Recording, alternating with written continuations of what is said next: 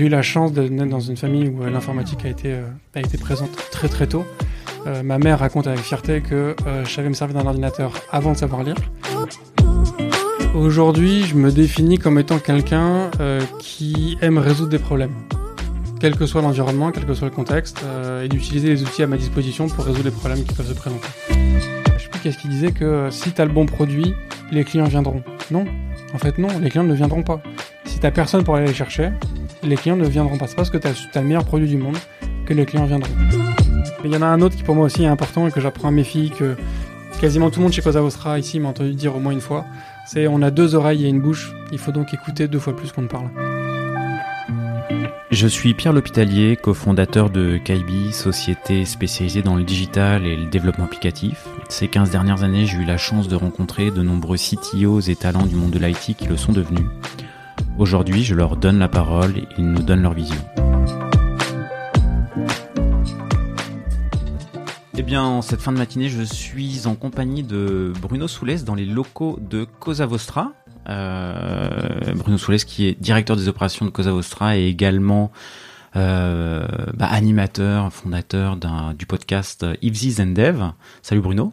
Salut Pierre, Merci, merci de m'accueillir dans, Bah, avec plaisir. dans ces locaux. Pour le coup, c'est une expérience parce que, bah voilà, toi, tu, tu as, tu as pas mal d'e- d'expérience dans le podcast. Tu, tu as, voilà, la petite centaine d'épisodes. Ouais, exactement. Euh, et du coup, fort de cette expérience, bah, vos locaux commencent à être adaptés. Je les décris pour les pour les auditeurs. Voilà, euh, insonorisation, euh, matériel, trois studios, euh, trois studios dans les locaux. Avec des gros studios, on peut recevoir pas mal de monde. On a un studio qui va être dédié à Twitch. On peut aussi faire du live stream. Donc ouais, le, le, euh, le podcast, c'est un format auquel on croit très fortement euh, chez, chez Cosa Vostra. On a, on a cinq podcasts euh, maison. On a un incubateur à podcast. Donc ouais, on est... euh, le podcast, c'est un truc dans lequel on... Vous on- avez on vous avez un incubateur à podcast, Ouais. donc le de, de société dont dont le business model c'est le podcast. quoi. Exactement, on accompagne des, des podcasts euh, plus ou moins jeunes, plus ou moins petits. Euh, du coup, il y a tout un, tout un aspect de, de, de communauté où, où ils peuvent se réunir. On a des, intervenants qui peuvent venir. On donne des conseils, on apporte, on apporte de l'aide. Et ils ont à disposition euh, l'ensemble des, des studios de Cosa Vostra. S'ils veulent venir enregistrer, ils ont accès au matos, euh, s'ils veulent. Euh, alors, c'est pas un accès, euh, ils peuvent pas les, le retirer des studios, Ouais. euh, mais ils peuvent venir autant qu'ils veulent euh, pour faire des enregistrements combinés. Ça, ça permet du coup d'avoir un, bah, comme tu vois, tu as un enregistrement, un cadre un petit peu, un petit, un petit peu clean. Ça te permet déjà du coup d'avoir un mode de production, as un niveau de production qui est déjà, qui est, qui est déjà bon. Euh, c'est du coup forcément une bonne, une bonne chose pour, pour, pour quand tu, quand tu commences ton podcast. Quoi. Ok. Et du coup, bah on en, on en profite. Il y a quelques noms de podcasts? Alors malheureusement, moi j'ai pas le, j'ai, j'ai pas. Alors les podcasts de Cosa Vostra, je, je peux laisser sans problème. Il y a Génération du It Yourself qui est le plus connu, qui est le podcast de euh, de Mathieu. Il y a le podcast qui s'appelle Le Panier, podcast de Laurent, aussi un autre associé de de, de Cosa Vostra. Euh, il y a Mediarama, qui est un autre associé de Cosa Vostra aussi, qui là orienté orienté média. Le Panier, c'est sur le monde du e-commerce. On a La Martingale, qui est sur l'investissement euh, Financier. euh, financier personnel, donc Ouais. des conseils sur est-ce qu'il faut investir dans le bitcoin, euh, dans le vin, euh, dans les baskets. voilà, la, la martingale est là pour, pour répondre à tout ça. If This Then Dev, donc mon podcast orienté orienté tech, où on parle on parle dev, on parle on, on parle tech de manière de manière crue, clairement. Donc ça c'est nos podcasts. Qu'est-ce que tu veux dire par manière crue? C'est-à-dire que je fais pas de vulgarisation. Euh, D'accord. C'est le podcast Then Dev. Euh, on n'est pas là pour expliquer les termes. On, je m'adresse à des développeurs et donc euh, on parle de tech euh, clairement. Tu veux dire, il y a pas de. Ma mère n'écoute pas le podcast et ça me va très bien parce que voilà, il est pas accessible à tout le monde. Voilà, c'est ça que j'entends par on parle, on parle tech de, de, de manière crue. Euh, donc ça, c'est nos podcasts maison. Euh, après, il y a pas mal de gens chez Cosa Vostra qui font des podcasts. On a aussi euh, Elsa que je vois juste, juste là-bas, euh, qui a un podcast qui s'appelle Une bonne fois pour toutes. Où euh, donc en fait, Elsa, elle fait aussi de l'impro, euh, de pas de l'impro, pardon, elle fait du stand-up et donc elle a avec deux amis qui font aussi du stand-up. Elle répond d'une une bonne fois pour toutes à une question du genre est-ce que Dieu existe, euh, euh, est-ce que Sucé s'est trompé, ce genre de choses. Euh, on a un Des- podcast. des questions où on a les réponses à la fin. Exactement, c'est c'est tranché, il y a plus le temps de se poser la question après. Euh, Il y a un podcast sur la pâtisserie euh, en interne, enfin voilà, a- le podcast c'est un truc dans lequel on, un peu de on investit beaucoup. ouais. Et donc du coup, si on parle du tien, Ouais. parce que du, du, du coup, euh, and Dev, du coup, un podcast dédié euh, à la technique euh, pour, pour les techos. Mhm. Voilà, comment t'es venu l'idée Quel est ton moteur La ligne éditoriale Alors la ligne éditoriale, du... quels sont les enjeux techniques que, que, tu bah, que tu peux en, qui, en découlent pour toi?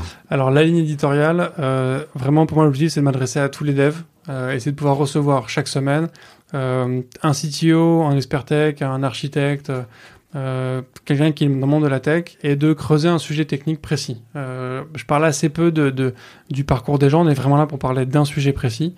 Euh, donc en général la personne est expert sur, le sujet. Euh, donc c'est pour ça aussi que je t'ai reçu pour parler euh, par, parler recrutement. Euh, et donc pourquoi je l'ai fait? Parce qu'en fait euh, dans le monde de la, de la tech, ce que j'ai constaté c'est que soit on est sur des des formats un peu de justement de vulgarisation et donc tu vas survoler un sujet technique. Ça peut être intéressant mais ça reste vraiment survolé. soit on est sur de la formation. Et là, la formation, bah, du coup, faut que tu te poses à ton ordinateur ou dans une salle, euh, ça dure une journée ou plus, tu vois, ça, ça te prend vraiment mm -hmm. du mhm. temps. Euh, il faut se concentrer, il faut vraiment écrire et compagnie. Et je trouvais qu'il n'y avait pas de truc intermédiaire. Et dans le monde de la tech, quand tu es dev, euh, c'est un peu comme quand tu es médecin ou quand tu es avocat, au genre de métier. Il faut se tenir au courant, en fait. Tu peux pas, tu peux pas sortir d'école et après faire toute ta carrière sur ce que tu as appris en école. Il faut se tenir à jour sur les évolutions, sur les changements, ce genre de choses. Euh, et je trouvais que du coup, ces deux formats qui existaient seulement, euh, soit, soit du survol, soit du très profond, il manquait un truc, un truc au milieu. Et je crois que le podcast se prête assez bien à ça, parce que tu peux le faire euh, dans le métro, tu peux le faire en faisant ton, ta, ta vaisselle, tu peux le faire euh, en, faisant, en faisant ton jogging, exactement. Euh, et donc voilà, donc c'est pour ça qu'on parle tech crûment, c'est-à-dire que je suis vraiment pas sur la vulgarisation, je veux vraiment qu'on rentre dans les sujets. Euh, j'ai fait des sujets très techniques, on parle de différents langages de programmation, j'ai fait des sujets sur la sécurité, euh, j'ai fait des sujets sur des frameworks, enfin tu vois, il y a vraiment des sujets où vraiment on, parle tech, on y va, euh, clairement. Il y a beaucoup de sujets où moi je sais pas spécialement grand chose, donc je suis aussi là pour, pour apprendre. Euh, et c'est peut-être au final ça mon premier moteur, c'est que moi j'aime apprendre, j'aime vraiment ça plus que tout. Euh, et du coup pour moi ça le podcast c'est le moyen pour moi de rencontrer des gens qui sont meilleurs que moi et d'apprendre de, de, de ce qu'ils savent euh, techniquement. C'est ta manière de progresser aujourd'hui. C'est ton, ton, école de veille, ton école Exactement. De, Exactement. de formation. Et que j'essaie d'en faire profiter du coup en même temps euh, d'autres personnes. Est-ce que au travers de la petite centaine d'épisodes euh, que tu as tourné, il y a quelques épisodes où tu dis tiens euh, euh, ça ça va être les enjeux techniques de demain euh, voilà en Alors, perspective. ouais, j'ai fait quelques épisodes sur la sécurité et tu vois qu'il y a quand même un sujet grandissant. Euh, sur euh, les problématiques de, de, de sécurité, parce qu'en fait, ça englobe énormément de choses aujourd'hui. Euh, dans la sécurité, on peut aussi inclure tout ce qui est euh, un petit peu un pendant de RGPD, c'est la sécurité de la, de la data. On, on diffuse aujourd'hui énormément de données, donc tu sens qu'il y a quand même aujourd'hui un, un, sujet de plus en plus important euh, sur euh, comment est-ce que tu, tu sécurises ta donnée et comment tu sécurises l'accès à, à, cette donnée-là. Il y a un enjeu sur l'éco-conception, sur le green IT, enfin tous ces sujets-là qui pour moi sont des sujets qui me, tiennent fortement à cœur. Euh, je vois qu'il y a quand même beaucoup de gens qui, travaillent sur ces aspects-là. Euh, et après, sur un aspect plus personnel, pour moi, il y a un sujet dans le monde de la tech aussi, c'est les aspects de diversité, aussi bien de genre que de diversité euh, sociale, euh, qui sont du coup des sujets qui me, tiennent à cœur et que j'essaye euh, de d'aborder régulièrement dans, dans, mon podcast. Alors du coup, moi, je, je rebondis. J'ai pas écouté tous tes épisodes. Euh, J'en ai écouté quelques-uns, notamment sur un, un épisode sur, euh, sur, sur la sur la sécurité de Clément ouais. Domingo, mmh. puis également un, un, épisode très orienté euh, gestion de la qualité des bugs de Marek Kalnick. Ouais. Euh, là, tu me parles d'éco-conception et de, de, de, Green IT. Mmh. Euh, voilà, sobriété numérique. Est-ce qu'il y, y, a des euh, qu'est-ce que tu retires et quelles sont, voilà, en synthèse, quelles sont les, toi, les pratiques qu'il faut avoir quand on est, euh, euh, quand on est dev, euh, les points d'attention à avoir quand on est dev ou CTO ou manager, qu'est-ce qu'on peut faire de simple pour avoir un, un bah, une appli ou un ouais. code euh, ou une infra qui va être entre guillemets green parce que c'est souvent euh... alors ce qui est intéressant euh, du coup je, redirige vers l'épisode 46 euh, du, du podcast Civil Dev où j'ai reçu euh, j'ai reçu Frédéric Bordage de greenIT.fr alors je l'ai reçu on était en plein début du confinement du premier confinement en France. Ce qui était intéressant c'est que il a évoqué le fait que quand on dit que Netflix est un des plus gros pollueurs du net parce que euh, il y, y, a un trafic de données qui est trop important. Il explique que en fait c'est un peu du greenwashing parce que le problème il n'est pas en fait sur le volume de données qui transite sur un réseau parce qu'en fait le réseau il a été installé. Donc ouais. la consommation, euh, l'impact sur le sur le euh, sur sur l'environnement dû à l'installation du réseau, il est déjà là. Qu'on l'utilise à 60%, à 20% ou à 100%, le, la consommation électrique, c'est assez minime en termes d'impact écologique par rapport à d'autres impacts qu'il qui, qui peut y avoir.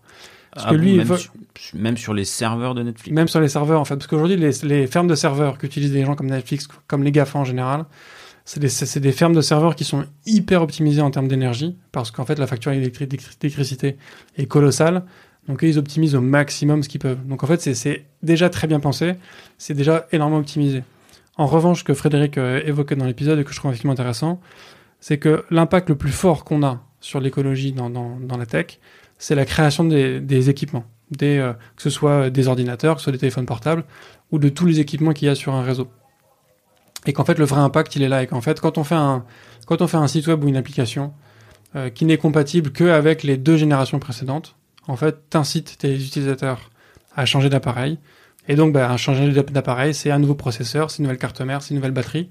Ça c'est des matériaux rares, c'est des terres rares qui coûtent très cher à, à extraire, très cher sur un aspect environnemental et qu'en fait c'est surtout ça qu'il faut éviter, qu'il faut chercher la rétrocompatibilité le plus loin possible et qu'en fait, c'est en permettant d'avoir un site qui est utilisé par le plus de monde que tu vas réduire le plus possible ton impact sur l'environnement.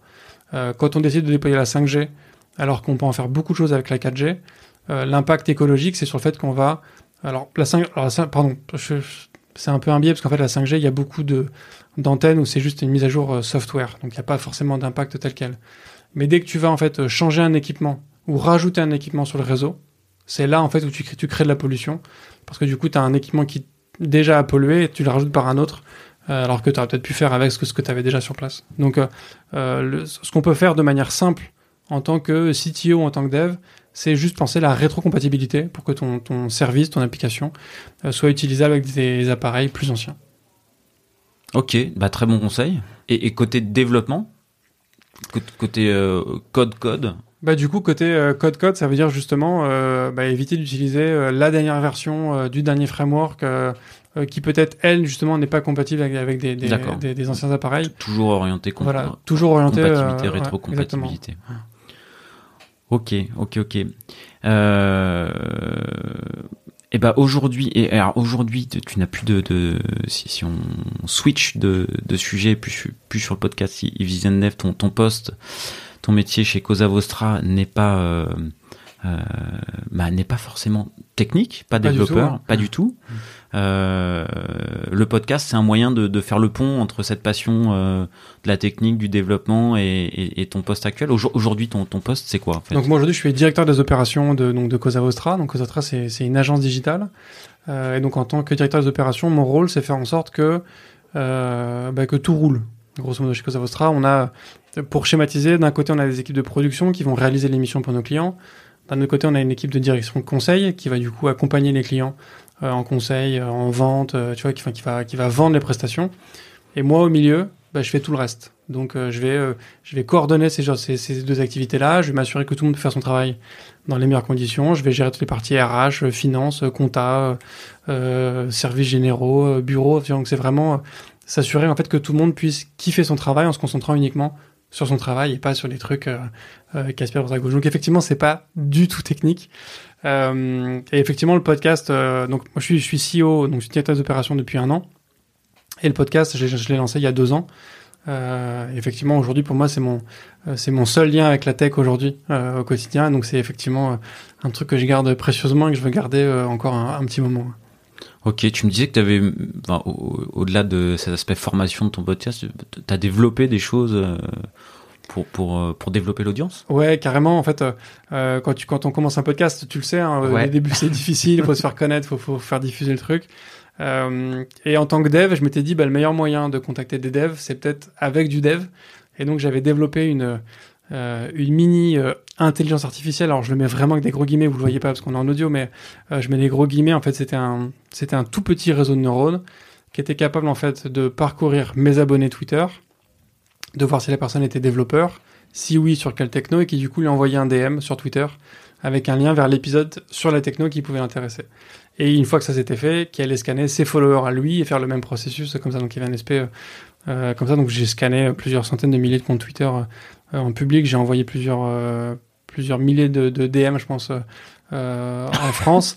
euh, et donc ça, effectivement, ça m'a ça m'a fait un pic d'audience très clairement parce qu'en fait, ça ça L'avantage, c'est que mon bot, il, tournait 24 heures sur 24, il s'arrêtait jamais, il envoyait le maximum de DM qu'il pouvait envoyer par jour. Il faisait du follow, enfin bref, tu vois, c'était vraiment, euh, c'était vraiment un truc de masse, assez bien ciblé, mais c'était une IA non supervisée. Et donc, en fait, il apprenait automatiquement des, des conséquences de ses actions. Et en fait, il y a un moment, il y a eu une confusion, je crois, entre une ville française et, une, et Saint-Pétersbourg. Je sais pas ce qui s'est passé. Et j'ai commencé à contacter beaucoup de développeurs en Russie qui forcément ne comprennent pas le, le français, n'étaient pas du tout intéressés par un podcast français. Euh, et du coup, j'ai dû, j'ai dû killer mon bot à un moment pour que, pour que j'arrête d'écrire que à des, que à des, à des, à des comptes russes, quoi. Et ok, tu l'as killé pour ça. Ouais tu pouvais pas l'adapter ou Alors j'aurais j'aurais pu l'adapter, j'ai pas eu le courage de l'adapter et puis après j'ai changé de boulot, je suis arrivé chez Cosa Vostra et changement de machine, changement d'environnement et j'ai perdu le code et du coup j'ai plus du tout le courage de, de recommencer euh, from scratch quoi. Ok, donc t'as paumé le code. J'ai complètement paumé le truc. Quoi. T'avais pas de bitcoin sur ta machine?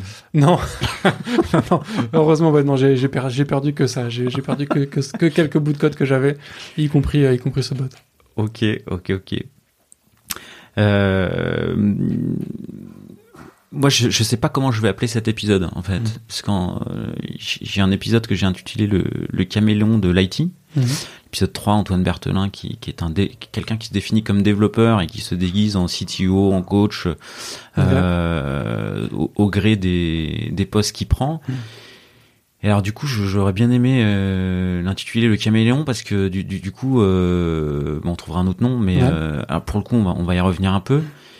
Mais toi, tu as fait des grands écarts magistraux entre dev, commercial, RH, CTO, entrepreneur. Tu te définis comment aujourd'hui? Aujourd'hui, je me définis comme étant quelqu'un qui aime résoudre des problèmes quel que soit l'environnement, quel que soit le contexte, euh, et d'utiliser les outils à ma disposition pour résoudre les problèmes qui peuvent se présenter.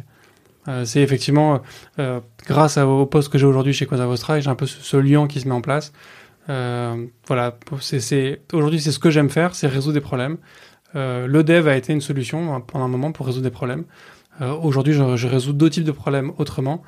Euh, et peut-être que demain, j'en je résolverai d'autres problèmes encore différemment. Euh, mais mon, mon kiff, en fait, il est là. C'est arriver sur une situation où il y a un problème et le corriger euh, le mieux possible. J'espère. Bon, ton kiff, c'est les problèmes, en fait. C'est ça, exactement. c'est corriger le problème. C'est corriger le problème, c'est trouver la solution. Ok, ok, ok.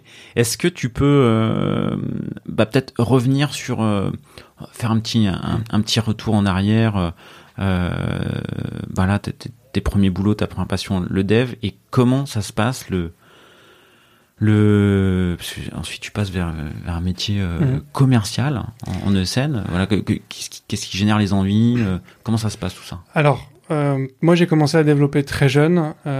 J'ai eu la chance de naître dans une famille où l'informatique a été a été présente très très tôt. Ma mère raconte avec fierté que je savais me servir d'un ordinateur avant de savoir lire euh, donc à l'époque c'était un Apple II, donc c'était le cas. C'était très graphique. Ouais, ça devait être le cas. Donc voilà, effectivement en fait c'était très graphique, donc je savais pas ce que ce que je faisais, enfin je je lisais pas euh, ce qu'il y avait, mais en fait je savais lancer un jeu. Je m'en souviens encore, c'était c'était grosso modo un Diablo, on va dire, mais faut imaginer que c'était en 86 peut-être, tu vois, quelque, chose comme ça, donc c'était il, il, y a très longtemps. Euh, donc l'informatique a toujours été présente. Moi j'ai commencé du coup à coder en basique, j'avais 12 ans, donc c'était en 91, 92. Euh, donc j'ai commencé effectivement très donc tôt. Donc on donnera pas ton âge, quoi. ouais, tu, tu peux te suivre, ça, ça me dérange pas. J'ai 40 ans dans, dans, dans deux mois. Euh, je me souviens encore de mon père qui débarque en 96 euh, chez moi, euh, en disant je vais vous montrer un truc qui va changer la face du monde. Il nous sort un PC sous Windows 3.1. Il branche un truc, euh, ça prend un temps fou, ça fait un bruit pas possible. Et je découvre Internet ce jour-là, euh, donc en 80, 95-96. Euh, à l'époque, c'était avec euh, Grolier Interactive. On avait un modem 14K, donc c'était très lent. Ça 14K 14K. Euh, mon père avait un, un numéro d'abonné euh, chez Club Internet qui était inférieur à 200. Donc on était vraiment parmi les premiers à montrer le truc. Et donc moi, il montre ça. Donc 80, 95, j'avais j'avais 13 ans. mon père me montre ça. Je vais sur Internet à ce moment-là. Moi, ce qui me passionnait à l'époque, c'était les, les, les, jeux de plateau type Warhammer, ce genre de choses. Donc j'arrive là-dessus, je cherche, je ne trouve rien, et du coup je dis à mon père, ton truc, ça marchera jamais. tu vois, comme quoi j'ai eu une. Visionnaire. Ouais, visionnaire, tu vois. Euh, et euh, donc voilà, donc l'informatique a toujours été présente, donc j'ai commencé à coder effectivement euh, très tôt. Euh, du coup, naturellement, je me suis tourné vers une carrière de- de- d'ingénieur, donc j'ai fait, j'ai fait une maths sup, j'ai fait, euh, j'ai fait après une école d'ingénieur, et j'ai fait mon alternance chez France Télécom en tant que développeur. Alors développeur, euh, ça s'appelle comment déjà? C'est Visual Basic euh, sur euh, Techno Microsoft là. Enfin tu vois, Ouais, euh, c'est du Excel VB6, plus on va euh, dire quoi. ouais. Euh, Ah, du VB, du, du VBA, VBA. c'est ça, exactement. euh, en VBA. Et en fait, l'expérience pour moi France Télécom a été, euh, a été psychologiquement traumatisante. Euh, C'est-à-dire que je suis arrivé juste après la privatisation de France Télécom. Non, mais ça, a été, ça a été violent. hein. Euh, je suis arrivé juste après la privatisation de France Télécom. Euh, et donc, en fait, je suis tombé dans une équipe euh, où vraiment, enfin, c'était euh, euh, tous les pires clichés que tu peux avoir sur ce que. Quand tu as des gens qui font des mauvaises blagues sur les fonctionnaires, ce genre de choses, tous les pires clichés que tu peux avoir, ils étaient vraiment tous là, vraiment. Et ça a été, ça a été du coup pour moi difficile de, de, de, de travailler dans cet environnement-là. Euh, et suite à ça, du coup, j'ai décidé en fait de, quitter la tech parce que j'étais jeune, j'étais con, euh, et j'ai fait l'amalgame en fait entre. euh, Tu veux dire Euh, que c'est une erreur? ah oui, bah, alors non, parce que ce que j'ai fait après m'a beaucoup appris, m'a beaucoup apporté. Euh, mais j'ai fait ce choix pour les mauvaises raisons. Donc j'ai fait le choix de quitter la tech en me disant en fait c'est pas pour moi, je veux pas dans ce milieu-là et compagnie. Et donc j'ai répondu à une, une annonce pour devenir euh, ingénieur d'affaires euh, ou business developer dans une dans une ESN. À l'époque on appelait ça encore des, des SS2I euh, sur euh, sur Paris. Donc euh, j'ai complètement quitté le monde du dev pour faire uniquement du commercial, euh, ce que j'ai fait pendant à peu près euh, deux ans et demi. Mais du coup, comment te vient le. Enfin, c'est une envie ou c'est euh, c'est là où il y avait du boulot? Euh, coup- C'était le, c'était la passerelle la plus facile pour moi. D'accord. C'est-à-dire que euh, je voulais plus faire de tech, je voulais plus faire de dev, donc pour les mauvaises raisons, ça on l'a dit. Euh, mais euh, autant euh, j'aurais adoré peut-être être ébéniste, médecin, tu vois, j'aurais faire, faire vraiment d'autres métiers. Mais c'est-à-dire qu'il fallait repartir faire des études. Là au moins ingénieur d'affaires, c'était accessible euh, d'emblée quoi. C'est, c'est, ils cherchaient effectivement des gens, des gens qui faisaient une, une formation d'ingénieur, c'était, ça faisait partie des Du des, scope des, de des trucs acceptables. Ok, c'était un métier passerelle, quoi, en gros. Ouais, c'est ça, ouais. Ok. Je l'ai vu comme ça. ouais. Et cette expérience, elle dure deux ans. Ouais, quasiment trois. ouais. Euh, euh, t'en retires quoi? Alors ça m'a appris beaucoup de choses. Euh, déjà, ça m'a appris à, avoir beaucoup plus d'aisance, je pense, parce que du coup, tu le recrutement, tu la négociation commerciale, tu apprends, la gestion d'équipe. Donc tu vois, tu beaucoup de choses. Alors que j'étais très très jeune, je, sortais d'école. Hein, faut imaginer, j'avais zéro expérience à part mon alternance chez France Télécom. Donc tu énormément de choses. Tu survoles vraiment de très loin les aspects techniques, mais tu baignes encore un petit peu dedans, on va dire. Euh, mais du coup, tout ce que j'ai appris, c'est ça, c'est cette, euh, euh, cette, cette conduite d'entretien, cette gestion d'équipe, cette partie commerciale, négociation, euh, euh, lire un bilan comptable, gérer un, un compte d'exploitation sur des aspects très, très financiers, euh, qui en fait apportent beaucoup, et des aspects, humains en fait. Euh, tu tu apprends énormément euh, sur ces métiers-là, sur euh, ce que c'est que l'interaction humaine, la, gestion de l'humain, euh, la gestion des relations, ce genre de choses. Donc ça, ça a été, euh, ça a été hyper formateur. Et tu parles de recrutement, tu, tu faisais du recrutement en tant Ouais. que commercial, euh, Ouais. c'était chez AFD ça? AFD Technologies. ouais. Ouais, ok. Donc c'est les commerciaux qui étaient chargés du... Ouais, alors il y a, il y a une équipe de chargés de recrutement. Enfin, en tout cas, il y avait. Je pense que c'est encore le cas, mais euh, euh, donc il y a des chargés de recrutement qui font un- une première sélection. Euh, et après, nous, on passait en deuxième filtre euh, pour voir si la personne pouvait être intéressante pour, pour notre équipe et les missions qu'on avait en cours dans, le, dans, dans, dans notre portefeuille à un instant T. Donc c'est ton premier contact avec le recrutement, c'est sur ton poste de commercial. Alors Ouais. après, du, du recrutement, t'en auras fait euh, euh, dans d'autres expériences, Mhm. mais du coup, est-ce que ce que tu as appris en recrutement et ta manière de recruter de l'époque, est-ce que c'est celle d'aujourd'hui Aujourd'hui, est-ce que tu as des comment tu Ah, recrutes c'est- et comment une- tu une- C'est recrutais? une bonne question. Euh, comment je recrutais? À l'époque, on va pas se mentir, je pense que je recrutais quand même un peu en mode SS2I. Euh, C'est-à-dire que C'est-à-dire C'est-à-dire que bah, c'est du, c'est du recrutement sur mission. Euh, on faisait un petit peu de recrutement sur profil, mais on faisait beaucoup de recrutement sur mission. Et donc, euh, on va pas se mentir, tu recrutes la personne dans la perspective d'un contrat que tu essayes de décrocher sur lequel j'ai un, j'ai une rémunération directement indexée. Tu vois ce que je veux dire? Je, je, je, connais le recrutement sur mission. Nous, on en, on en, fait très très peu. C'est, tu, ouais, tu, tu, le recrutement sur mission, tu te fais un peu aveugler euh, ça, par des enjeux business. Exactement. Ça, ça, rend pas homogène le, le recrutement. T'as, as, un biais qui du coup effectivement est, est difficile. Euh, et aujourd'hui, clairement, je recrute plus du tout comme ça parce que maintenant, je recrute pour la, la boîte dont je fais partie. Euh, et j'ai envie d'avoir les meilleurs pour que la boîte avance, ce genre de choses. Donc, euh, je pense que là-dessus, ma, ma, mon processus de filtre a changé. C'est plus uniquement chercher euh, la meilleure adéquation pour que j'ai ma prime à la fin du mois. Euh, c'est chercher la meilleure personne pour que l'ensemble de la boîte puisse avancer. Donc c'est tu vois, c'est forcément une démarche, euh, une démarche différente. Du, coup, si, si, sur la thématique recrutement, comment tu, c'est quoi tes filtres aujourd'hui euh, Est-ce que tu as des petites questions euh, rituelles? Est-ce que qu'est-ce qui va être important pour toi? Alors aujourd'hui, je recrute quasiment plus sur la partie technique, parce que euh, donc Pierre, le CTO de Cosa Vostra, euh, s'occupe de cet aspect recrutement de développeurs. Euh, moi, je recrute sur des compétences plus de chef de projet, par exemple, mhm. ou de services généraux. Mais du coup, moi, ce que je vais chercher, en fait, c'est avant tout, mais c'était le cas aussi quand j'étais CTO, je cherche des gens qui ont une tête bien faite et qui savent réagir quand, la, quand le contexte change. C'est-à-dire, donc, c'est, au final, c'est trouver des solutions. C'est comme peut-être des gens qui, qui me ressemblent. mais je préfère avoir quelqu'un qui saura s'adapter, qui saura euh, qui saura réfléchir plutôt que quelqu'un qui a euh, une formation précise ou qui saura me, ressortir la réponse à un exercice euh, déjà tout fait qu'on trouve dans tous les bouquins du genre réussir l'interview de, enfin un entretien technique. Je sais plus comment s'appelle le bouquin. Il y a un bouquin très connu dans le monde des devs là-dessus. Donc voilà, je préfère avoir quelqu'un en fait qui, qui, sait réagir à un changement de contexte qu'un niveau de diplôme, qu'un niveau d'expérience, ce genre de choses. Quoi. Ok, donc euh, la capacité à apprendre et à se démerder, quoi. Et, surtout, et du coup, à écouter, en fait. C'est parce que c'est important, en fait. Et ça, ça se voit. Euh, donc, sur les, entretiens techniques que j'ai pu faire par le passé ou en tant que recruteur, en fait, euh, le, test technique que je faisais, c'est que je, pose une question à, un candidat du genre euh, j'ai envie de créer un système qui permet euh, à quelqu'un d'enchérir sur un objet euh, à n'importe quel moment, comment tu structures ton code. donc la personne me fait un, une structure de son code, de son schéma de données, grosso modo, tu vois, grosse maille, à l'oral, sans papier, sans rien. Et une fois que c'est validé, je dis OK, maintenant imagine, je rajoute euh, telle contrainte. Je veux que euh, une personne euh, qui est située en Chine va être prioritaire sur quelqu'un qui est basé en Russie. ou je veux pouvoir valider les informations bancaires de la personne avant. Donc tu vois, au fur et à mesure que la personne répond à une question, j'ajoute une contrainte, j'ajoute un problème. Et donc je vois en fait comment est-ce que la personne s'adapte à ces nouvelles contraintes qui arrivent et comment est-ce qu'il arrive petit à petit à construire son, son sa réponse pour qu'elle soit adaptable à la contrainte qui va arriver après. Tu vois ce que je veux dire? Une fois que tu as compris la logique qu'en fait, tu vas te taper une autre contrainte qui va arriver juste après, c'est comment est-ce que je fais pour que mon truc soit suffisamment... Euh, exactement, comment j'anticipe le problème d'après. Et euh, ça, c'est ta recrutement. Et l'intégration, ça se passe comment?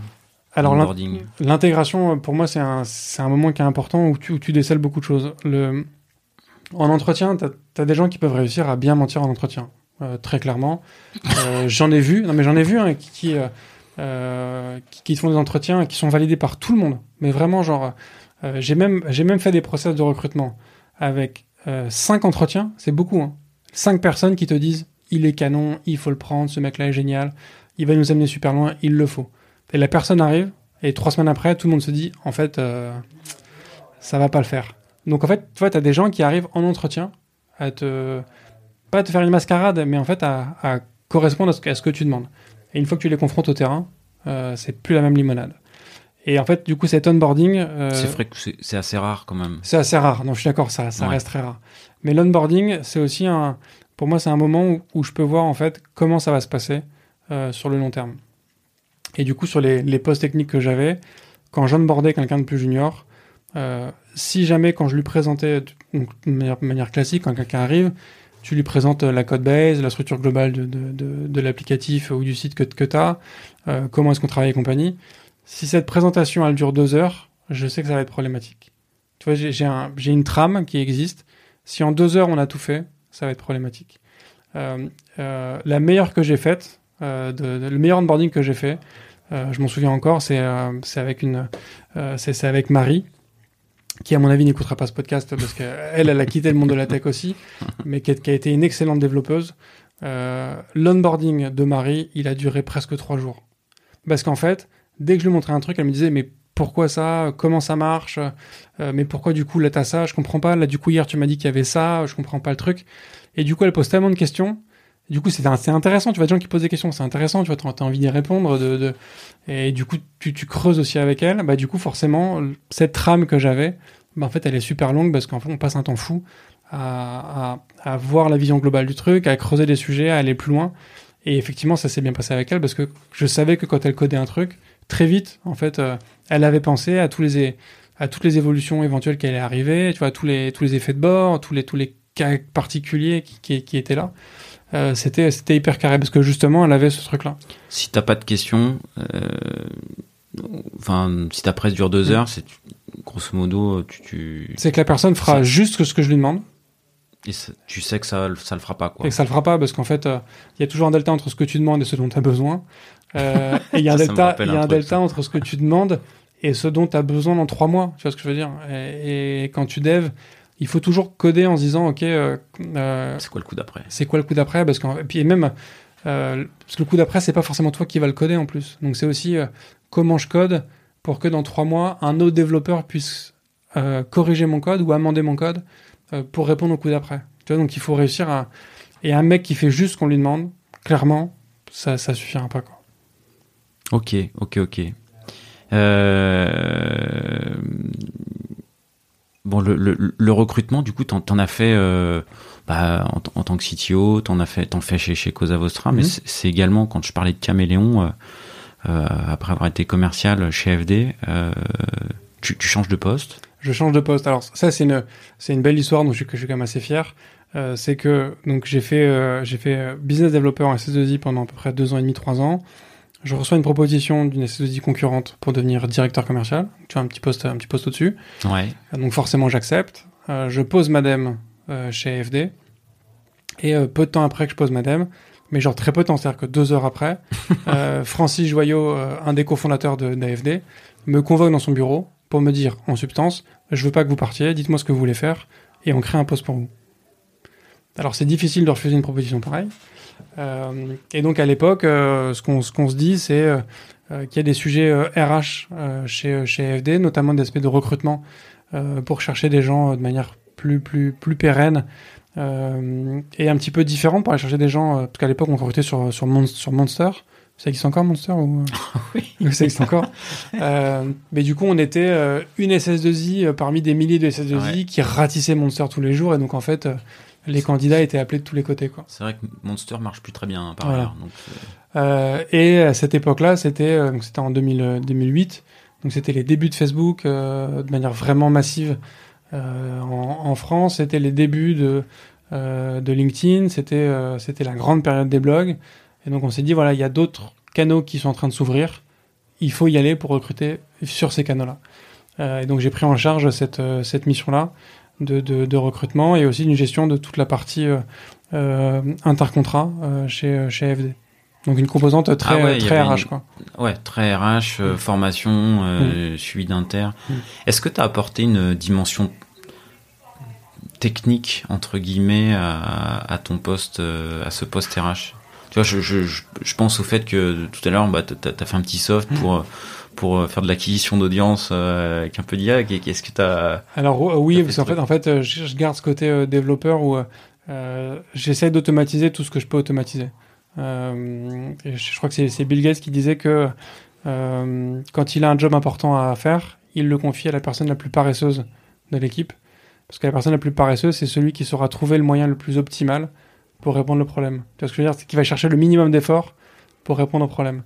Euh, et donc moi, je cherche toujours en permanence, effectivement, à, automatiser ce que je peux automatiser pour pas passer un temps fou à faire des trucs euh, qui sont en fait euh, chronophages plus qu'autre chose.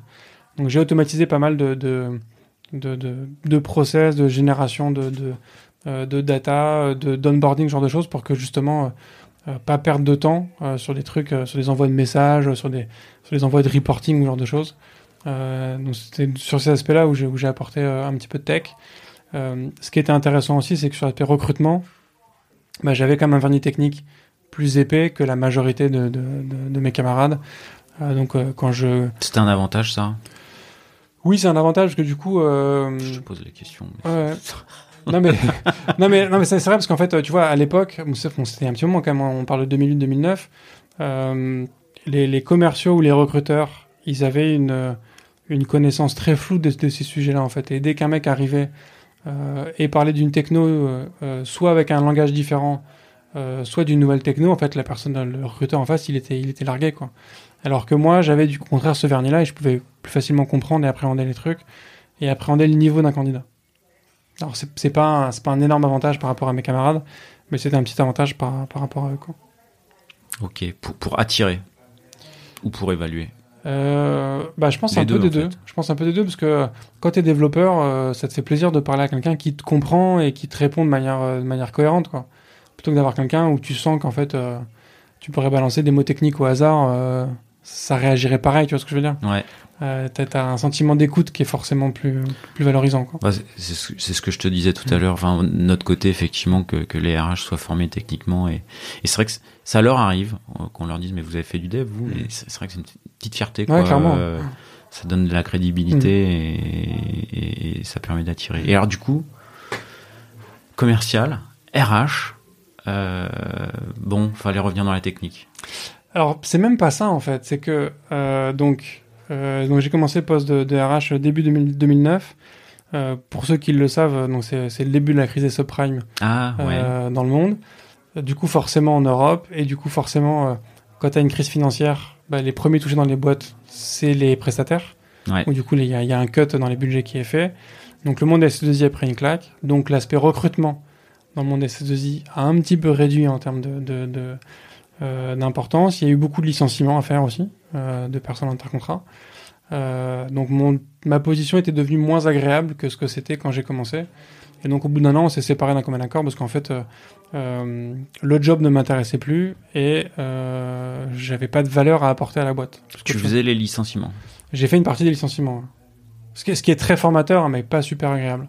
Mais ça apprend beaucoup. Pour le coup, sur le, le la gestion des relations humaines, euh, c'est des moments, euh, c'est des moments intéressants. Oui, mais c'est. Bon, mais voilà, il y a un moment, c'est pesant. Psychologiquement, c'est pesant. Donc, du coup, on s'est séparés au bout d'un an. Euh, je suis sorti de là un peu euh, avec l'impression d'être le roi du monde. C'est ce côté un peu commercial que j'avais, tu vois, un peu. Euh, je peux tout faire, je suis, je suis le roi du business euh, et compagnie. Et donc, j'ai créé ma première boîte à ce moment-là. Et j'ai créé ma première boîte en me disant, je peux tout faire. Parce que au final, j'avais déjà été dev, j'avais déjà été commercial. Euh, je savais, euh, je savais lire un bilan comptable, je savais faire un peu de compta avec euh, mon compte d'exploitation, j'avais fait un petit peu de recrutement, tu vois, je me suis dit, je peux tout faire. Et ce que j'ai appris, c'est qu'en fait, tu peux tout faire, mais tu peux pas tout faire. C'est-à-dire qu'une journée ne fait que, que 24 heures. D'accord. C'est bon compliqué, en fait. Euh, et qu'après, il y a aussi une question de, de, de motivation. C'est-à-dire que quand tu as, as, un éventail de possibilités, bah forcément, tu vas prendre celle qui t'intéresse le plus. Et euh, la partie compta, ça m'intéressait pas du tout. La partie commerciale, ça m'intéressait, mais pas de ouf. En revanche, la partie tech, ça m'intéressait beaucoup. Et donc, quand j'ai créé ma première boîte, donc était une, euh, une plateforme d'intermédiation entre les artisans du BTP et les particuliers. Euh, donc, en gros, tu cherches un artisan pour faire refaire ta salle de bain. Tu disais, bah, je vais refaire ma salle de bain, tel mètre carré, telle ville, tel budget. Trouvez-moi des artisans. Et donc, je mettais en relation des artisans pour des demandes de chantier. Et donc en fait, pendant 18 mois, j'ai fait quasiment que coder. J'ai développé plein de features, j'ai développé plein de produits, j'ai développé plein de solutions, mais je les vendais pas. Parce que je m'occupais pas de la vente, en fait. Tout simplement. Parce que donc c'était à moi de tout faire. T'étais tout seul J'étais tout seul. C'était à moi de tout faire. Et donc si je vendais pas, ça se vendait pas. Euh, et j'avais une démarche qui était de se dire, si ça marche pas, c'est parce que j'ai pas la bonne features. Donc plutôt que de partir vendre les features que j'avais développées, je repartais en développer une nouvelle. Et donc j'empilais les trucs comme ça. Euh, J'en suis arrivé à développer un système d'achat groupé euh, pour les artisans, tu vois. Euh, donc c'est ça marchotait mais pas des masses. Euh, donc j'ai fait ça pendant pendant 18 mois. Mais du coup, je suis revenu à la technique et j'ai vu qu'en fait euh, c'était ça qui te c'était ça, ouais, ça qui me bottait. Ouais. Donc du coup, la, la, la j'ai reçu dans, dans, dans le podcast CTOs euh, Nicolas Silberman qui a eu une, une expérience euh, entrepreneuriale aussi et euh, qui à un moment cette phrase, euh, bah en fait, ça n'a pas marché parce que mon application était trop cool, qu'elle répondait pas à un problème ouais. en particulier. Mmh toi finalement le l'écueil sur lequel tu arrives, c'est pas que ton application est trop cool, c'est qu'il faut pas oublier de la vendre, quoi. Exactement. Ok. C'est- vraiment le problème, c'est que euh, et en parallèle de cette boîte-là, je me souviens, j'avais créé, euh, euh, j'avais créé, j'avais monté un petit projet avec euh, avec un pote et deux personnes qu'on avait trouvé euh, qu'on avait trouvé sur internet, qui était une idée hyper hyper sympa. Je te fais le pitch très vite, ça s'appelait Deliver Me et l'idée c'est plutôt que de faire une livraison chez toi où tu es obligé d'être chez toi toute l'après-midi, tu fais une livraison chez nous et quand tu es prêt à recevoir ton paquet, tu nous envoies ta position GPS et en une heure on t'envoie un livreur avec ton paquet. Ah, sympa. Sympa. Euh, on a développé ça. euh, le, le produit euh, fonctionnait. Sauf que ça te rajoutait environ 30 euros de livraison. Ça fait cher. euh, en, Ah en ouais, termes de coût de livraison. ouais. Donc déjà, ça a, été, ça a été un gros frein. Mais si j'en 30 parle, euros, c'est, bah, c'est, ouais, t'as, t'as, t'as plus de, il te faut un produit clients, comme... euh, voilà, et puis ou alors il faut que tu aies un produit qui soit très cher. Parce que un bouquet de fleurs qui te coûte euh, 50 euros, tu rajoutes 30 euros de livraison, tu dis, bah ah non, enfin, tu vois, ça te multiplie quasiment le prix par deux. Donc, euh, c'est- pas possible, quoi. Euh, et donc pourquoi j'en parle, c'est parce que donc on était euh, on était deux sur la partie un peu business euh, commercial. Euh, et il y avait d'autres personnes sur la partie euh, tech, euh, création du, du euh, de l'application, de tout le service derrière, de tout back office et compagnie. Euh, et on a appris euh, après coup, après qu'on ait fermé la boîte, parce que c'était trop cher, personne n'en voulait. Euh, on a appris après coup qu'en fait les deux devs, il y a eu une discussion entre eux à un moment en se disant, mais pourquoi on le ferait pas juste tous les deux? Parce qu'au final, euh, toi et moi, on est dev, c'est nous qui maîtrisons le produit, donc on peut créer la boîte tout seul, on n'a pas besoin de Bruno et de son pote, quoi. ouais. Et en fait, il y a un des deux devs qui a dit, euh, bah en fait, euh, si, parce que nous, on sait dev le produit, mais eux, ils savent le vendre. Bon, il s'avère qu'on n'a pas su le vendre, parce que au final, ça ça a pas marché. Euh, mais tu vois, il a eu, il a eu cette intelligence-là de dire, oui, on sait créer le produit, mais c'est tout ce qu'on sait faire. Quoi. Toi, sur ta première boîte d'intermédiation, boîte du BTP euh, artisan, finalement, l'écueil, c'est euh, de pas d'être tout seul, en fait. Exactement. Et d'avoir cru que, euh, euh, je sais plus, j'ai entendu ça en fait, euh, euh, je sais plus qu'est-ce qu'il disait que si t'as le bon produit, les clients viendront. Non, en fait non, les clients ne viendront pas. Si t'as personne pour aller les chercher, les clients ne viendront pas. C'est parce que le, t'as le meilleur produit du monde que les clients viendront. Euh, surtout, surtout quand tu quand tu crées, en fait, quand tu quand tu commences, les gens ils te connaissent pas, donc ils ont aucun moyen de de, de, de te connaître et de venir. Donc il faut aller les chercher.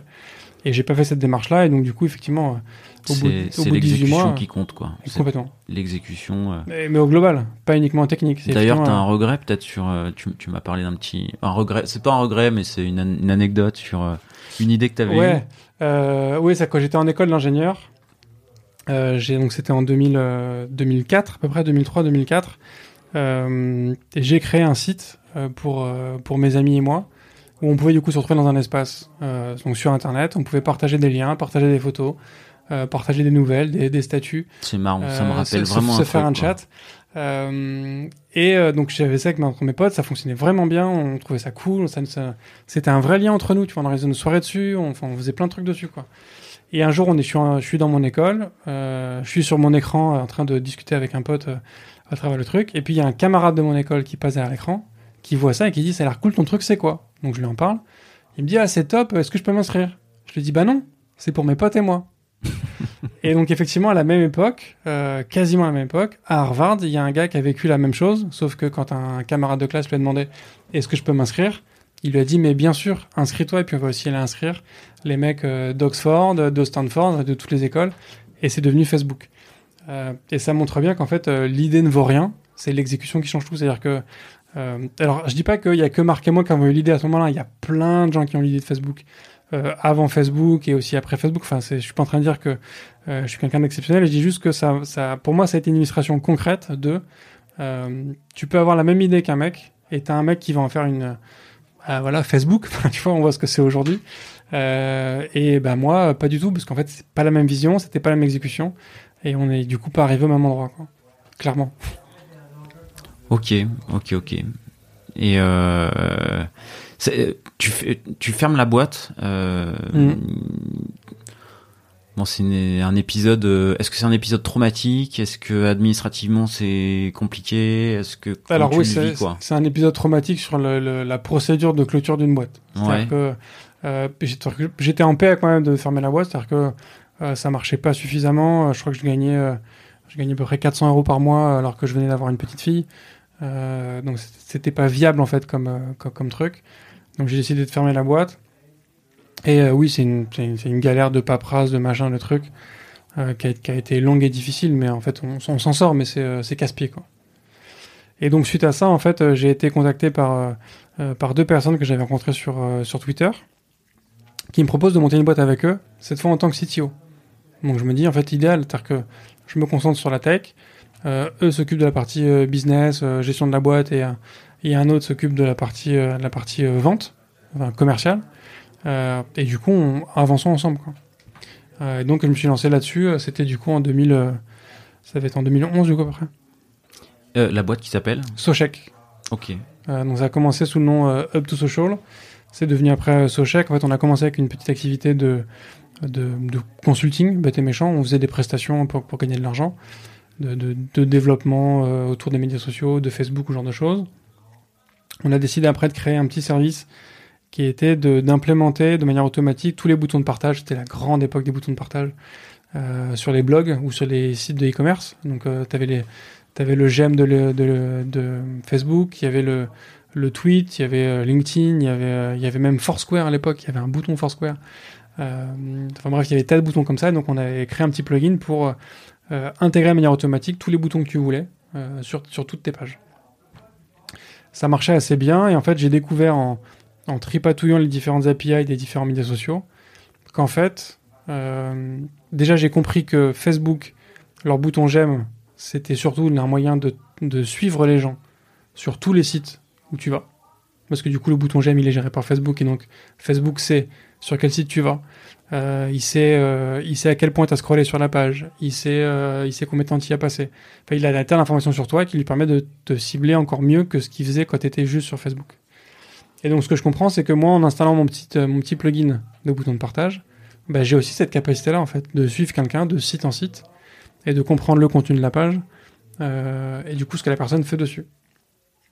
Et du coup, on décide de pivoter, on se dit pourquoi ne pas faire une régie publicitaire qui cible les gens en fonction de leur activité sur les réseaux sociaux. Donc j'ai euh, poncé les API de Facebook à l'époque. Euh, J'avais fait un petit, un petit algorithme qui du coup est arrivé à comprendre le contenu des différentes pages euh, qui étaient ciblées, les catégoriser, et du coup avoir un peu quel genre de profil t'étais, et à sortir de la pub qui va avec. Du coup, ça, ça, ça, ça cartonne alors, euh, il y a. Parce que là, pour le coup, il y a, il y a un marché, il y a, il y a tout, il y avait tout ce qui allait bien là. Il y a, ouais, il y avait tout ce qui allait bien, sauf que euh, donc il y en a qui arrivent, hein, qui le font très bien aujourd'hui, mais nous, on n'a pas réussi à le vendre. Euh, il y a plusieurs choses qu'on n'a pas réussi à vendre. Euh, on n'a pas réussi à vendre la solution à des annonceurs. On a eu du mal à vendre ça euh, à de l'inventaire. Donc c'est des sites qui vont afficher tes publicités. on a eu du mal à vendre à des investisseurs. Euh, donc tu vois déjà ça c'était compliqué. Et du coup j'étais tout seul à développer cette techno, qui était quand même quelque chose de lourd. Donc euh, je suis très fier de ce que j'ai fait, mais je suis aussi euh, très réaliste et que j'étais tout seul. J'avais pas une. Là, ce poste-là, c'est un poste où tu as la casquette CTO, mais t'es es dev, dev. en fait. T'es dev. Exactement. Ok. Euh, et tu, donc, fais, tu fais les choix techniques, tu et je fais, fais les benches, tu as une vision produit aussi. Complètement. Tu fais de l'avant-vente. Euh, avant-vente, assez peu. Pour le coup, euh, là, c'était surtout mes associés qui s'occupaient de la partie, euh, la partie avant. Ok. moi, j'étais vraiment sur la partie purement tech. et donc, autant j'ai fait un truc qui fonctionnait bien, qui était pas mal, dont je suis fier, autant, enfin, quand t'es tout seul à créer un truc de cette ampleur-là, forcément, tu fais des erreurs, tu y a des trucs que, tu t'arrives pas à faire, il y, a des, features que t'as pas le temps de développer, enfin, tu vois, il y a, y, des, y a des écueils. Et donc, du coup, on n'a pas eu, on n'a pas réussi à trouver les moyens auprès d'investisseurs euh, pour développer suffisamment l'équipe technique, pour développer un truc suffisamment important pour le vendre à des clients. Donc du coup, tu vois, on n'a pas réussi à le vendre encore une fois. Donc là, a posteriori, dans l'exécution, ce qui a manqué, c'est quoi? C'est la, le, le, la recherche de business angels, de, de levée de fonds pour euh, développer le truc. Euh, ça a été notre capacité, ouais, à trois, à tout vraiment tous les trois, à aller convaincre des gens, que ce soit des investisseurs, que ce soit que ce soit des clients, que ce soit que ce soit des utilisateurs, que ce soit vraiment vraiment tout le monde. On n'a pas réussi à convaincre euh, de la capacité de notre plateforme technique, de notre vision euh, et de là où on voulait aller, quoi. Et de notre capacité à y aller surtout. Euh, donc on a, on a pêché là-dessus. Et du coup, au bout de 18 mois, on s'est, on s'est séparés parce qu'en fait, ça, ça, ça, marchait pas, qu'on n'y arrivait pas, qu'on générait absolument zéro euro, qu'on n'avait plus le temps de faire du conseil à côté pour se, pour se financer, donc c'était, c'était plus tenable. Et donc là, tu arrives sur un nouveau poste de CTO. Mhm. Là, cette fois, je réponds à une annonce.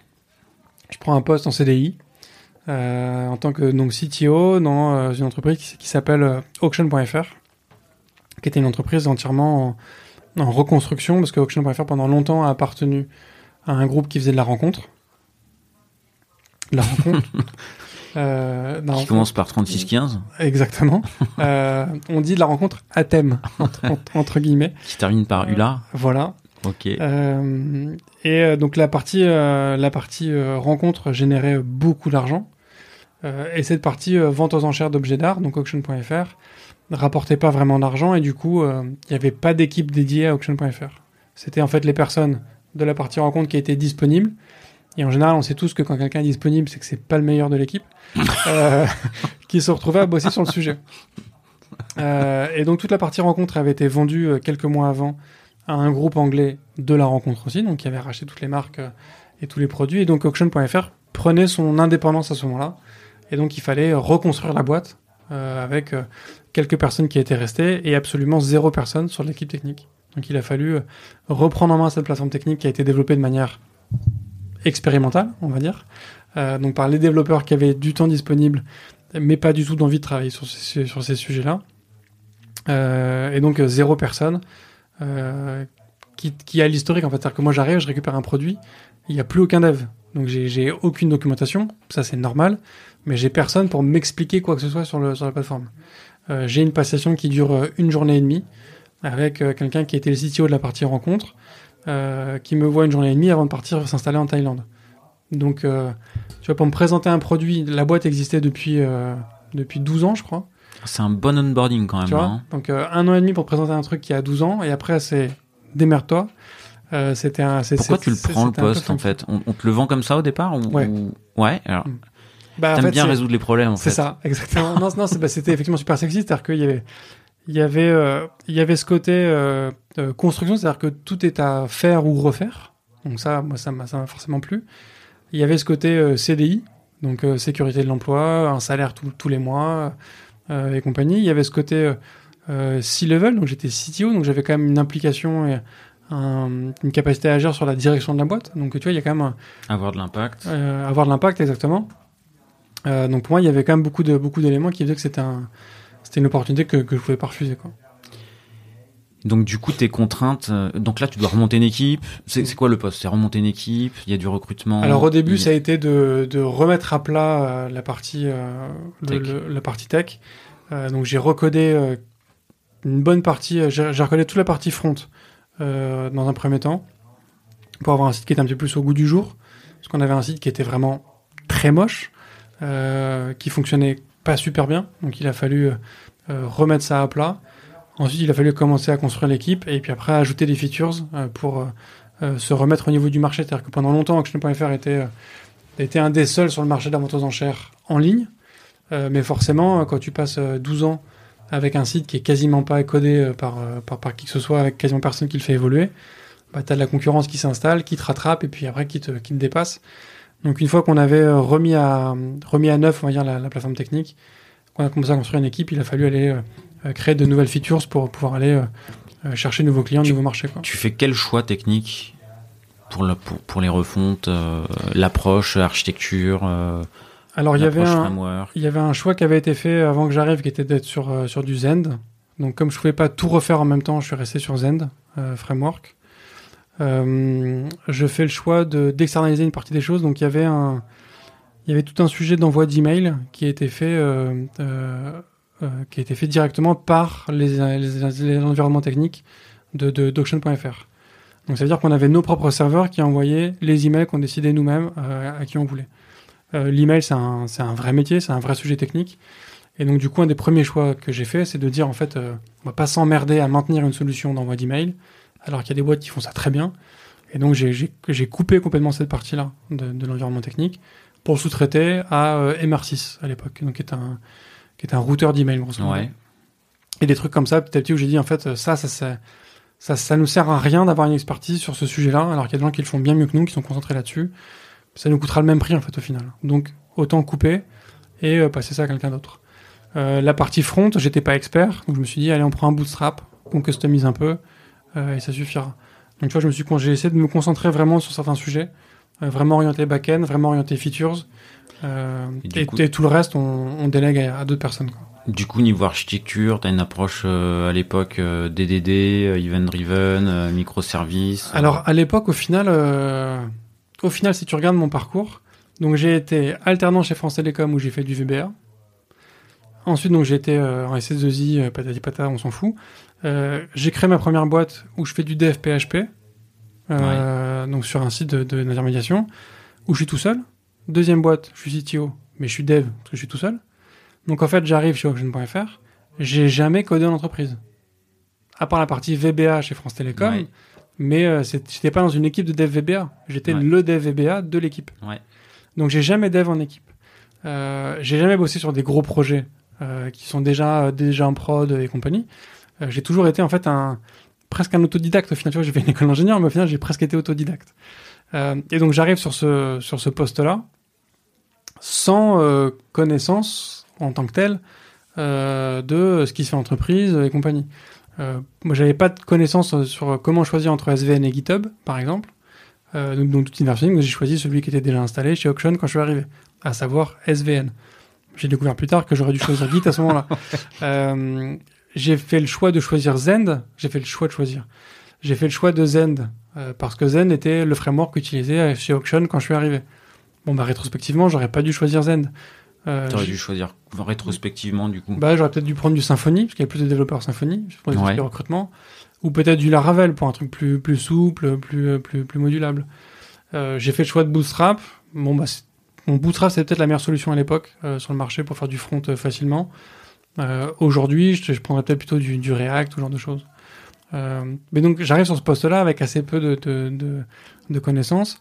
Et en toute sincérité, j'y connais rien sur ce qui est. Je connais même pas les termes de, de TDD, de DDD, de, euh, de, de, de, de, table gateway, en fait, ce genre de choses. C'est des choses que, que j'apprends au fur et à mesure en avançant. Et je découvre en fait, euh, peut-être trois ans après avoir commencé chez, chez Auction.fr, qu'en fait, la méthode que j'ai implémentée, c'est du domain-driven design. Donc, c'est avoir une, une vision métier très forte dans l'applicatif, euh, où en fait, ton, ton, ton, ton code est quasiment structuré de la même manière que le métier lui-même est structuré. On retrouve les mêmes, les mêmes nomenclatures, on retrouve les mêmes termes, on retrouve la même, la même, le même euh, euh, agencement d'informations, le même, les mêmes routines. Enfin, tu vois, et donc ça permet en fait de, de parler le même langage entre ce qu'on pourrait appeler du coup tes, tes, tes PO euh, et tes développeurs. Tu vois, ça permet d'avoir du coup un truc, un truc commun et ça permet d'avoir des développeurs qui comprennent le métier euh, qu'on fait et du coup de développer forcément mieux. Et ça, rétrospectivement, c'est un bon choix?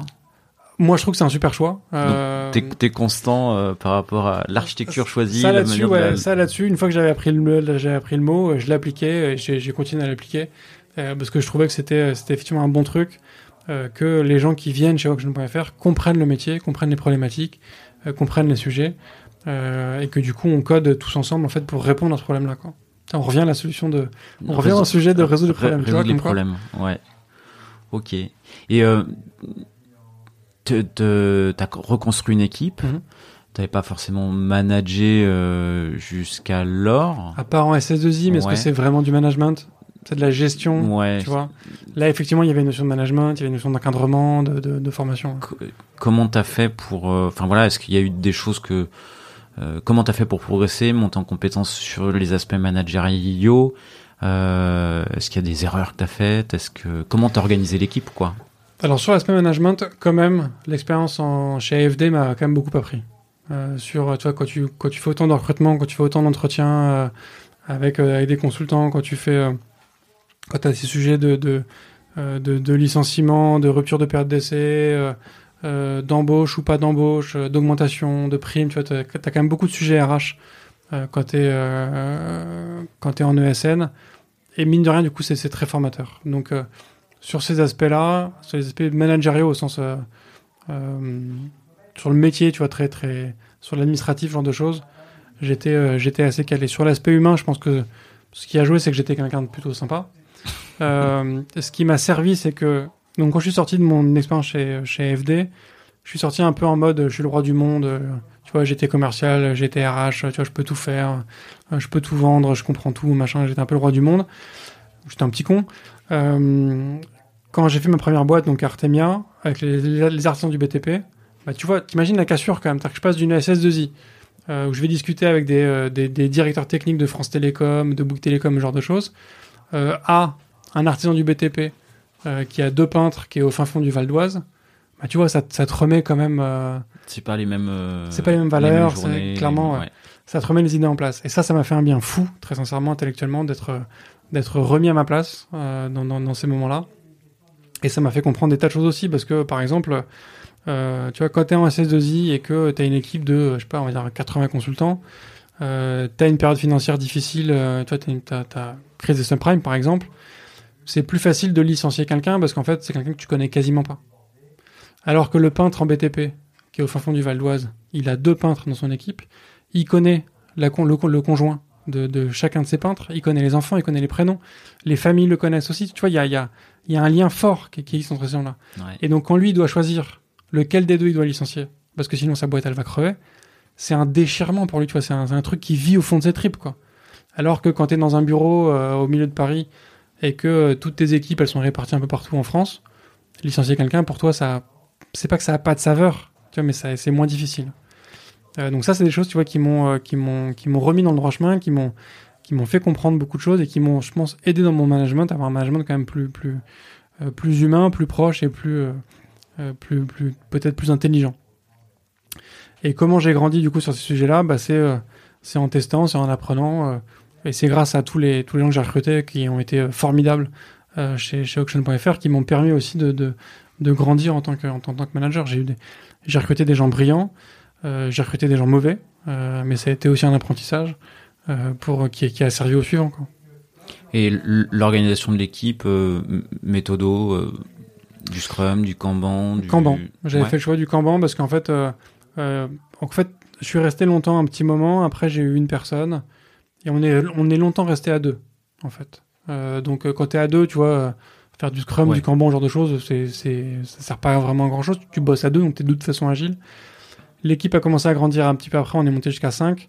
Euh, et du coup, là, il y a eu besoin de, de méthodologie, mais on était déjà p- vraiment en mode euh, pas TMA, mais pas loin. C'est-à-dire qu'on avait déjà beaucoup de features qui existaient. On avait euh, une grosse feature ce qu'on développait par an. Tu vois, on faisait, on faisait ça bien. Tout le reste, c'était vraiment du run. Et donc, Kanban, ça s'applique quand même très bien quand tu es en mode euh, euh, quand t'es en mode run comme ça, surtout sur la correction de problèmes, sur des petites évolutions. Euh, donc, j'avais fait le choix de Kanban, du coup, donc de pas avoir cette notion de, de, de sprint hyper carré, quoi. Ok, ok, ok. Est-ce que est-ce qu'il y a hum, il y a quelques moments, allez deux trois moments dans, dans ta carrière, des, moments forts où tu dis tiens bah voilà dans dans dix ans euh, on me repose la même question, euh, je, ces trois là qui ressortent, euh, des moments marrants ou des moments euh, Alors, pour moi, dans les, dans les moments forts, non, il y, a, euh, il y, a, il y a clairement cette histoire avec ce, ce faux Facebook, enfin ce pseudo Facebook que j'aurais pu créer, euh, qui pour moi, du coup, reste, euh, euh, reste fortement imprégné. Pas parce que je regrette de pas avoir créé, euh, je regrette de pas avoir créé Facebook alors que j'aurais pu, parce que je pense que j'aurais pas pu, mais c'est une compréhension que une idée vaut rien, c'est l'exécution qui fait tout. Euh, donc ça, c'est un, point marquant pour moi. Euh, et quand quelqu'un me dit, je peux pas te parler de mon idée parce que tu vas me la voler, je lui, dis, enfin, je lui raconte cette histoire, je lui dis, ton idée, elle vaut rien, en fait. L'important, c'est l'exécution. Et euh, peut-être que je pourrais l'exécuter mieux que toi, peut-être pas. Euh, peut-être que tu as déjà l'avance. Enfin, tu vois, c'est, ça, c'est, ça, pour moi, c'est un, moment marquant dans, dans, dans ma carrière. Un moment marquant, je pense que dans 10 ans, pour moi, Cosa Vostra, ce sera aussi un moment marquant.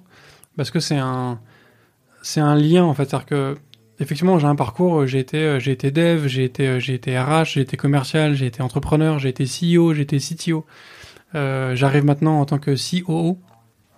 Donc j'ai effectivement beaucoup de postes. Ça peut paraître un peu chaotique parce qu'en plus j'ai été dev, puis commercial, puis à nouveau dev. Puis, enfin tu vois, donc j'étais une espèce d'aller-retour un peu dans tous les sens. Et ce poste de, de COO vraiment me, me, me fait ce lien de, en fait, mon kiff c'est de résoudre des problèmes. Mon métier c'est de résoudre des problèmes. Euh, donc ça, ça, pour moi il y a un vrai lien euh, qu'a apporté ce, ce truc. Euh, de manière tout à fait pas humble, je pourrais faire une référence au, au discours de, de Steve Jobs euh, qu'il a pu faire quand il a fait le, le, le commencement speech de, je crois que c'est Stanford, je crois à l'époque, euh, où le thème de son discours c'était connecting the dots. Donc c'est le fait que tu fais plein de trucs dans ta vie qui peuvent ne pas forcément avoir de lien, Et puis en fait, il y a un jour, il y a une ligne qui se trace et qui te fait le lien entre les différents, différents points que tu as fait. Et, donc, et, là, le Cosa Vostra, c'est la. Et là, pour moi, Cosa Vostra, voilà. C'est le point qui fait la ligne. Quoi. Exactement. Exactement. Qui, qui, fait, qui fait ce lien entre tout ça. Euh, et qui me donne du coup cette ligne, effectivement, comme tu le dis, de, de, de, de résolution de problèmes. Quoi.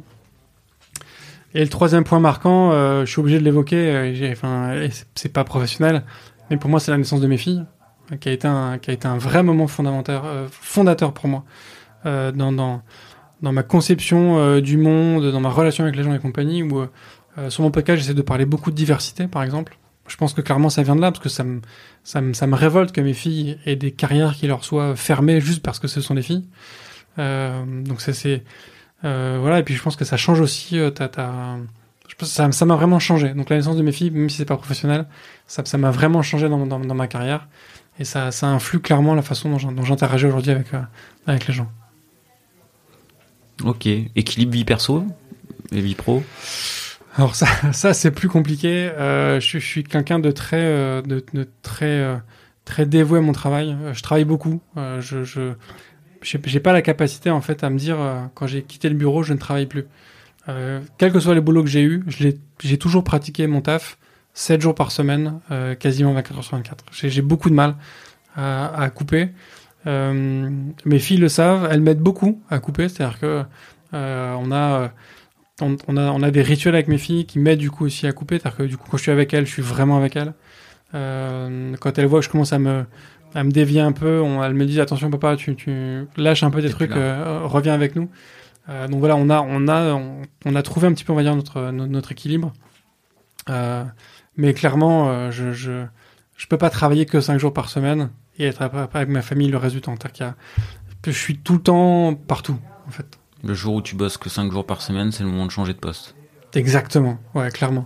Euh, je vis assez mal les vacances. C'est-à-dire que pour, pour moi, l'inactivité est vraiment difficile. Euh, je je peux pas rester sur une plage. Pour moi, c'est physiquement impossible. C'est-à-dire que il faut que je fasse quelque chose. J'ai besoin d'activité. J'ai besoin, j'ai besoin de de de, de, ouais, de continuer à mouliner. C'est pas que je vais chercher des problèmes pour les résoudre. Hein, c'est pas le sujet. Mais euh, euh ouais, j'ai besoin j'ai besoin d'activité et l'inactivité pour moi, c'est c'est c'est c'est c'est c'est tuant quoi. Ok. Est-ce que tu as des proverbes? Alors moi, ouais, j'ai deux proverbes euh, qui qui me qui, qui m'animent. Il y a sur l'aspect très pro, c'est il faut suivre ceux qui cherchent et fuir ceux qui ont déjà trouvé. Parce qu'en fait, on a tout le temps des choses à apprendre, on a tout le temps, tout le temps de la marge de progression et que il y a tout le temps mieux à faire et que quelqu'un qui pense avoir déjà trouvé, au final, ça, ça, ça m'intéresse pas. Attends, je t'en cite que deux, je t'en cite deux, mais en fait, j'en ai plein des que je sors souvent. Euh, mais il y en a un autre qui pour moi aussi est important et que j'apprends à mes filles que quasiment tout le monde chez Cosa Vostra ici m'a entendu dire au moins une fois, c'est on a deux oreilles et une bouche, il faut donc écouter deux fois plus qu'on ne parle. Euh, et pour moi, ça c'est une. Et je pense que c'est ma relation avec les. Euh, c'est tout, tout, tout, tout c'est tous mes jobs qui m'ont qui m'ont appris ça. En fait, écouter, c'est primordial. Et que qu'en fait, euh, si t'es pas capable d'écouter, tu pourras pas euh, apporter une solution pertinente. Si tu t'écoutes pas les, les, gens, tu pourras pas comprendre ce qu'ils vivent. si t'écoutes pas les gens, tu pourras pas créer un lien avec eux. Donc on a deux oreilles et une bouche, c'est pas pour rien. Il faut écouter deux fois plus qu'on ne parle. Ça pourrait être un beau point final. Mmh. Euh, néanmoins, je te pose la question finale. Est-ce que est-ce qu'il y a quelque chose, est-ce qu'il y a une question que je t'ai pas posée que tu aimerais que je te pose? Euh, Non, je pense qu'on a fait un grand tour déjà. Ça fait un, ça fait un petit moment qu'on parle. Euh, non, déjà, j'ai pas l'habitude qu'on me pose des questions, donc euh, non, j'ai pas de questions euh, qui, qui n'auraient pas été posées. Eh ben, merci Bruno de t'être plié à, à, à l'exercice. Merci beaucoup. Pas Pierre. facile de répondre aux questions. Mmh. Et puis, euh, et puis, bah, à très bientôt. À très bientôt. Salut. Salut.